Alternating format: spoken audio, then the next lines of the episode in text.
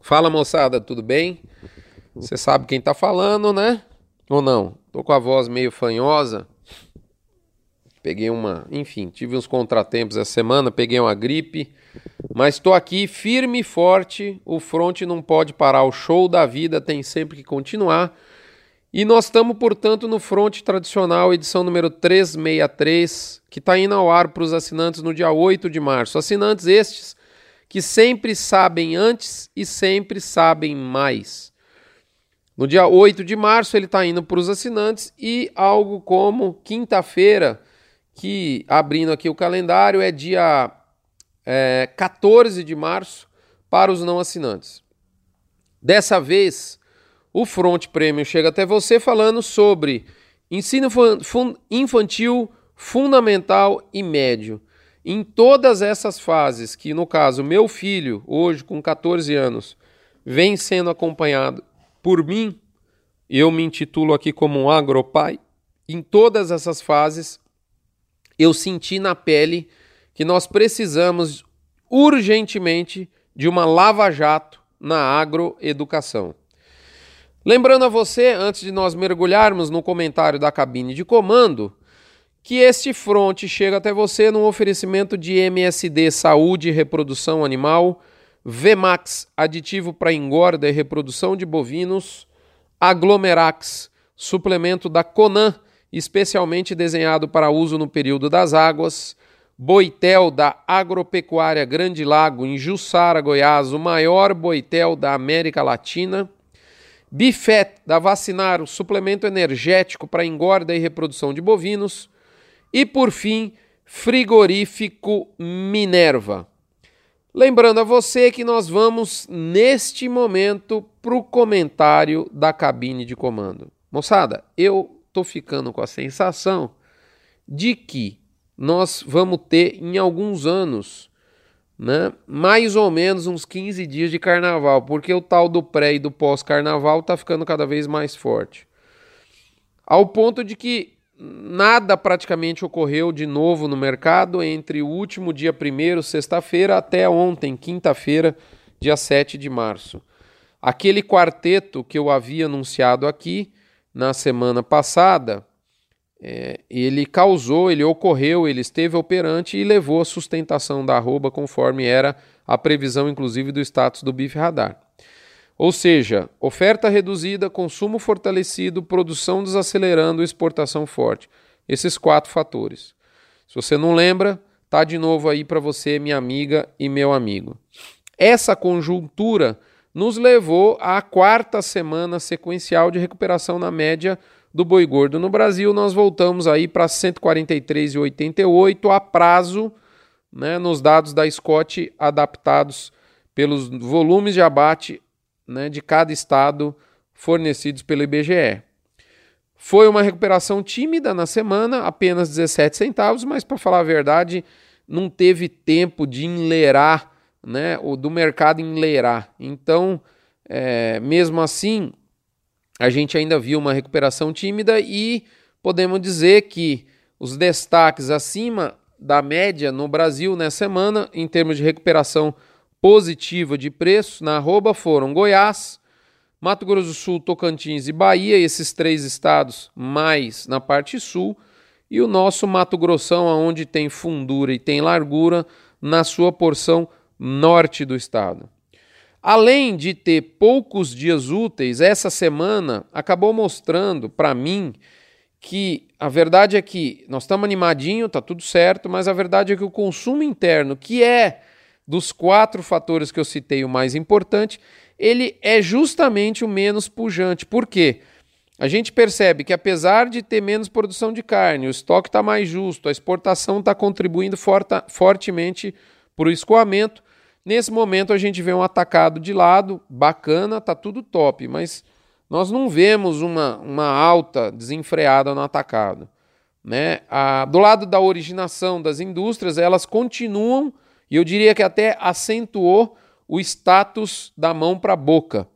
Ou seja, tem muitas praças, apesar dos feriados que houveram, as interrupções do abate, que em tese, num fluxo normal de compra, jogariam, empurrariam as artificialmente as datas de abate disponíveis mais para frente, isso não ocorreu. A necessidade de compra continua para o início ou máximo meados da próxima semana em geral. Tudo isso dá a pinta de que a sustentação de preço vai seguir. Não, não vejo motivo, salvo uma bomba atômica no mercado que não tem, nesse momento, nenhuma previsão. Mas a gente não vê motivo, desculpe, para esse, esse cenário mudar drasticamente. Como contraponto para você aí, minha amiga e meu amigo, não ficar mais animado do que deve, desculpe, ou até não entrar num estado de euforia, o que seria de fato descabido, eu cito para você, fazendo contraponto, de que esse, esse movimento de apreciação da arroba ele está muito mais sedimentado em cima de uma redução de produção de carne do que numa demanda interna fortíssima. Tudo bem? Cabe mais na guaiaca do bovino e a gente vai ver a luta para arredondar a nota aí de 160 em São Paulo e 150 nas praças, talvez aí 145 nas praças mais distantes mas não cabe euforia nesse momento, ok?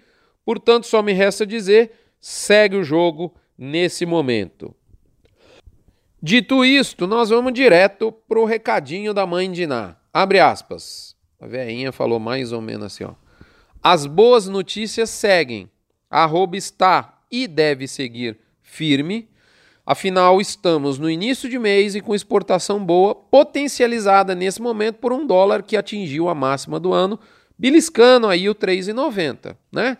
Turma estava reclamando que o dólar estava muito baixo, não sei o que, agora não tem mais essa desculpa.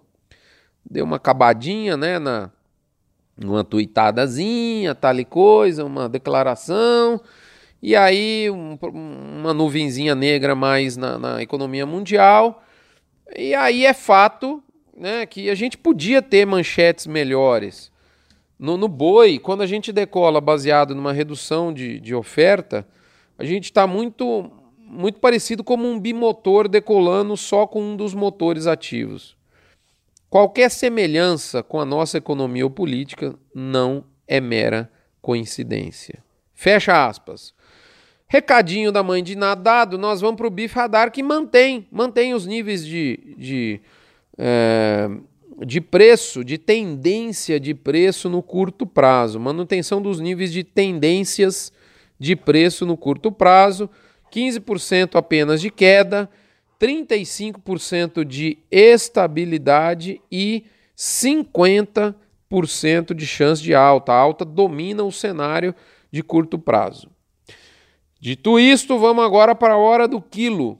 Hora do Quilo traz uma frase do Edmund Burke que tem tudo a ver com o front que a gente vai. Com o front, desculpe. É, com o front da semana, ou seja, com um tema principal que nós vamos discorrer, discorrer, melhor dizendo, logo em seguida. A frase do Edmund é o seguinte: abre aspas.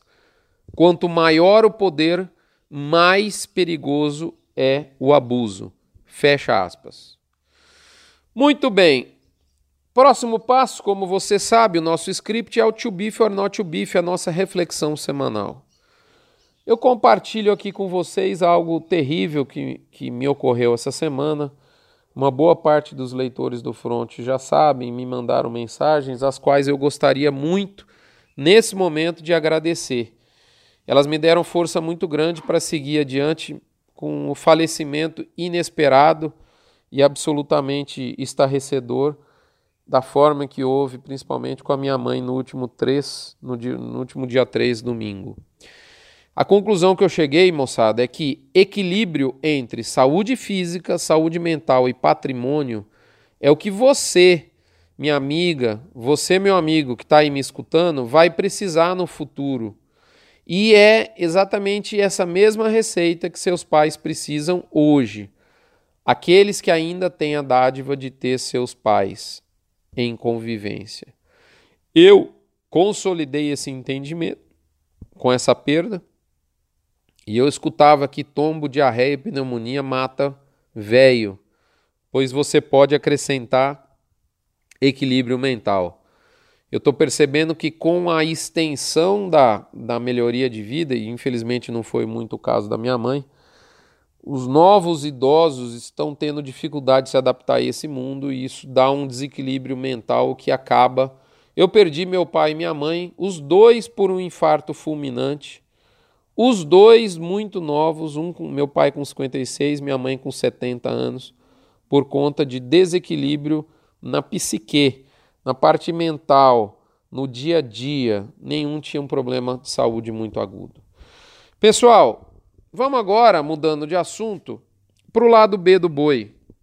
No lado B do boi, você vai saber que há dois anos atrás, exatamente, eu estava escrevendo Front 258 e eu vi um motivo muito forte para eu antecipar o lançamento do podcast do Notícias do Front. E, e tanto o, o exemplar 258 quanto o notícias do o podcast, o lançamento do podcast foram os dois foram motivados pelo mesmo assunto.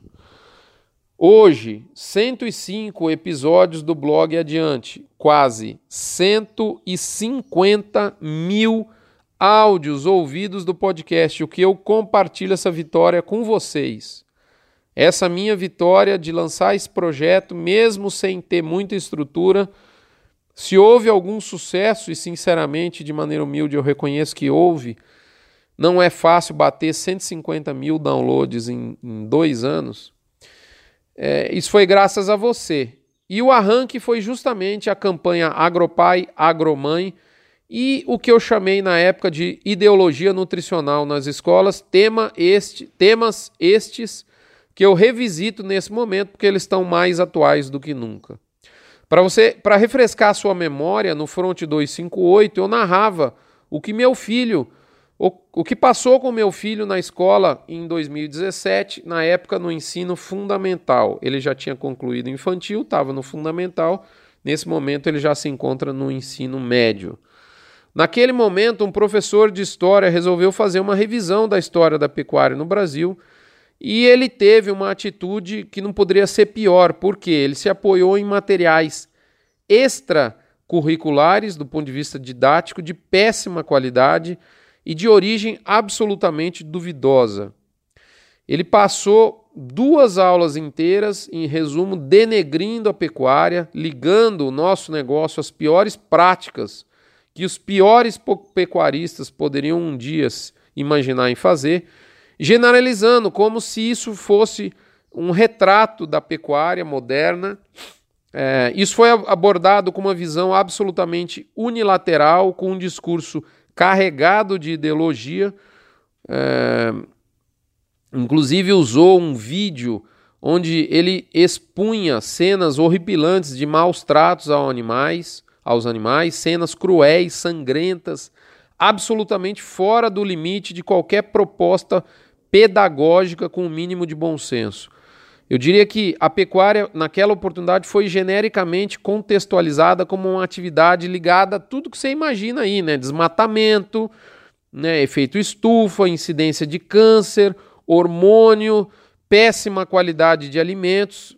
O professor falou que dentro das caixinhas de leite, das quais eu realmente não sou fã, mas pelo amor de Deus, ele falou que o leite tinha pus ele falou que a salsicha era produzida com moagem de pintinhos, logo salsicha que criança adora, hot dog, enfim. Fez um desserviço para não dizer não dizer mais coisa. Eu sei que no final da segunda aula, para resumir, os alunos, algumas das alunas principalmente queriam chorar e perguntaram para ele se a sugestão dele então era o vegetarianismo. Quem quiser escutar o relato do meu filho falando tudo isso de própria voz, dá para acessar o podcast número 1. E eu coloquei lá no blog o endereço para você acessar o 1 e o 2, que foram justamente esses, esses assuntos. E o termo ideologia nutricional veio na minha mente naquele ano quando eu relatava exatamente esses fatos para o doutor Drauzio Varela. É isso mesmo. Aquele mesmo da Globo. Durante uma oportunidade em que eu tive de passar um dia ao lado dele, uma manhã e uma tarde na sequência, um presente que eu recebi do Maurício Veloso por conta da Expopec, aí lá junto com meu amigo Ricardo Eise, Expopé que acontecia em Porangatu e de fato acontece até hoje. E eu posso resumir para você a ideologia nutricional nas escolas como sendo uma atitude deliberadamente ideológica, obviamente, e que coloca em risco a integridade nutricional da minha e das suas crianças, porque essa ideologia, essa atitude ignora a boa ciência e dissemina toda espécie que você pode imaginar de inverdades escabrosas e esdrúxulas sobre a alimentação humana, especificamente relacionada à proteína animal bovina na dieta das crianças. Em geral, ela é impetrada por alguém pago pelo nosso suor e que goza, como eu gosto de dizer, de um acesso privilegiado à cabecinha das nossas crianças, que é justamente a figura do professor. No caso lá, ele navegava, esse professor navegava na formação de valores e de crenças das crianças da classe do meu filho. E naquele momento, o que é mais é, terrível é que ele estava alicerçado pela mais efetiva das licenças no quesito de formação de opinião em massa, o que eu chamo de licença social. Porque uma criança, como é que ela vai se contrapor à, à imagem que um professor está passando em sala de aula? Isso é algo simplesmente nefasto e absolutamente perigoso e aí eu lembro da frase da hora do quilo: esse professor tem muito poder e, e a usur, usurpação desse poder é muito perigosa. Obviamente eu não estou generalizando em toda a classe de professores em nível Brasil. São os maus professores. Mas o que aconteceu dessa vez, Rodrigo? Você está voltando no tema, você pode estar tá me perguntando. Simplesmente a minha esposa foi abordada por uma dessas escolas particulares que estão eu diria, nichando o universo da educação no Brasil, oferecendo para aquela turma de adolescentes próximos ao vestibular aulas de reforço específicas de redação. É uma nova tendência, como se fosse uma escola de redação. Então, seu filho, muitas crianças cursam inglês fora da escola é, curricular, né? é mais ou menos isso que acontece agora com redação. Até aí está tudo certo, redação é fundamental né, na aprovação para o vestibular. Mas, quando a minha esposa me repassou a revista, que foi usada como material de marketing, é, eu vi que a revista elencava temas, por sinal, bastante atuais, que é uma revista feita em meados de 2018, e esses temas poderiam, na visão deles ou não, figurar no vestibular daquele ano, do ano passado. Cabe ressaltar que o material foi divulgado agora, no mês de fevereiro, para minha esposa. Mas ele foi originalmente feito, produzido no final do ano passado. Deve ter sobrado um estoque eles estão é, fazendo marketing em cima desse material. Uma revista bonita, muito bem feita, enfim. É, nessa revista eles elencavam, né, entrevistavam profissionais e davam sugestões de livros, de filmes sobre temas, inclusive redações modelos sobre temas que potencialmente podiam cair no vestibular do ano passado, como coisas que acontecem no meu, no seu dia a dia, violência no trânsito, déficit habitacional, obesidade infantil, transfobia, depressão, educação domiciliar, o tema dos idosos, etc., fake news, etc., etc. Mas teve um tema que chamou a minha atenção. Adivinha qual foi, moçada? Abre aspas, humanizar os bichos ou animalizar, animalizar os humanos.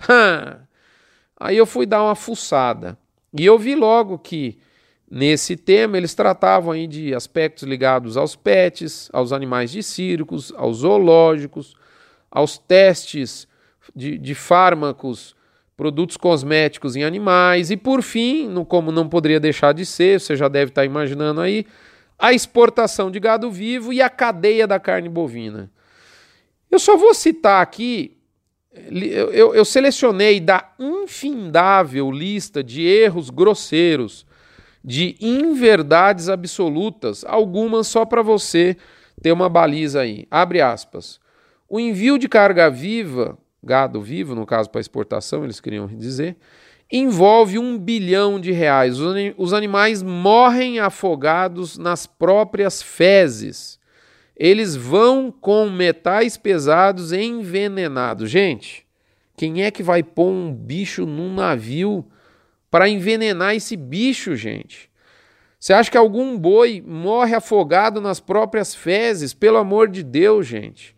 Outra frase aqui, ó. De acordo com o mapa, o ano de 2017 e de acordo com o IBGE, 10 bois são abatidos por ano para cada brasileiro. Fecha aspas. Gente, pelo amor de Deus. Vamos mais uma aqui para você. É, é, é para acabar o piqui do Goiás. Vamos lá, olha a última. Abre aspas. Postura de exploração e crueldade da relação do homem com os animais, já que o ser humano se sente superior aos demais seres não humanos. Portanto, acha-se no direito de atentar contra a dignidade deles, no caso dos animais não racionais.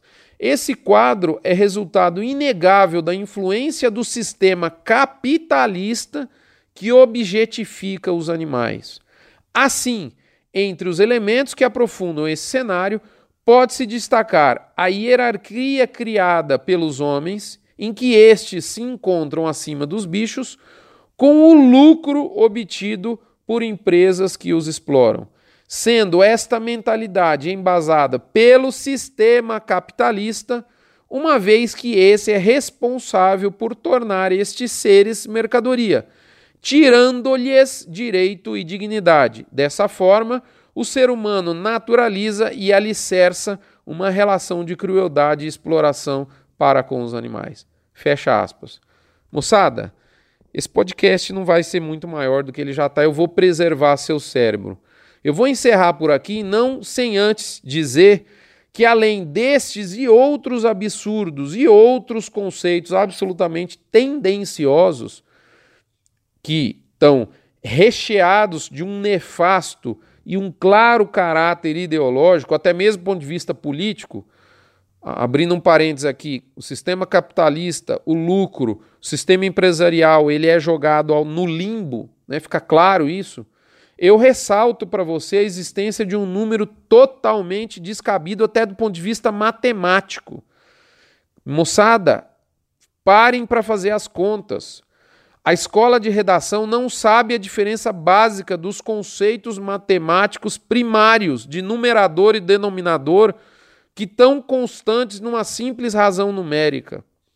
Eles inverteram os números, porque eles citam que em 2017 foram abatidos 23 e poucos milhões de animais, é o número errado, foram abatidos 30,9 milhões de bovinos, mas até aí eles simplesmente pegaram a referência do ano inacabado.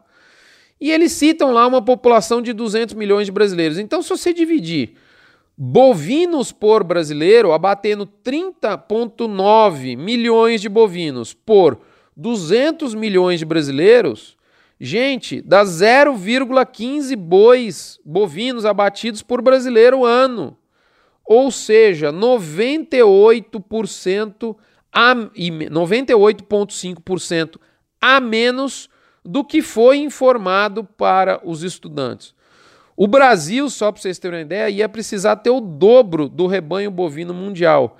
E uma pecuária de giro 100% anual para abater 10 animais para cada cidadão ou cidadã desse país. Gente, é inacreditável. Eles erraram nos números e erraram na, na, na divisão matemática. É algo inconcebível. Por fim, para terminar por aqui, agora é para terminar, moçada.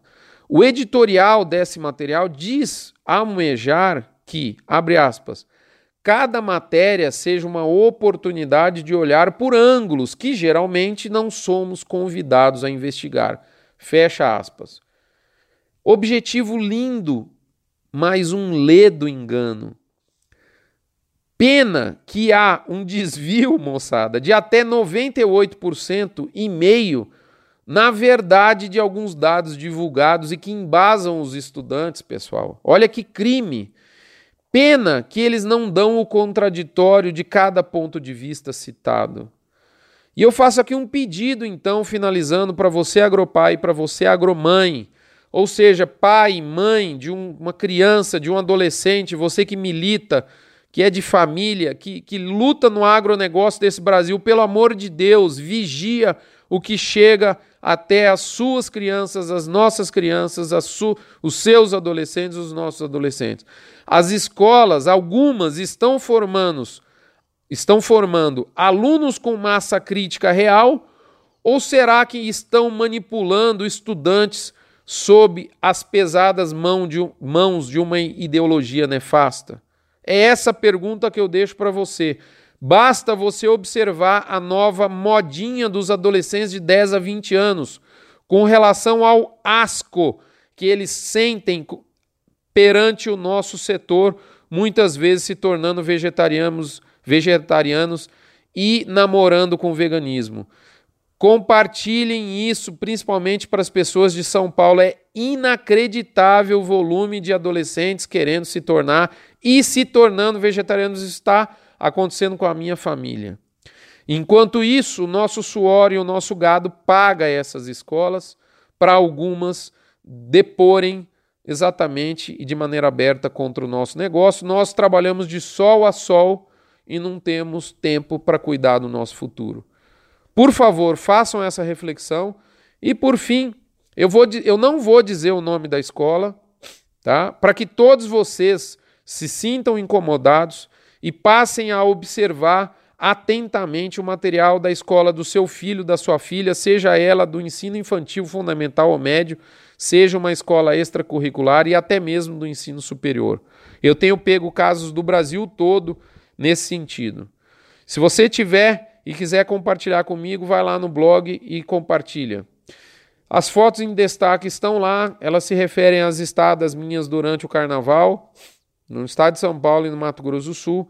Eu agradeço a oportunidade e finalizo pedindo a você que se torne um informante de preços do balizador GPB e o informante de preços do levantamento CPEA.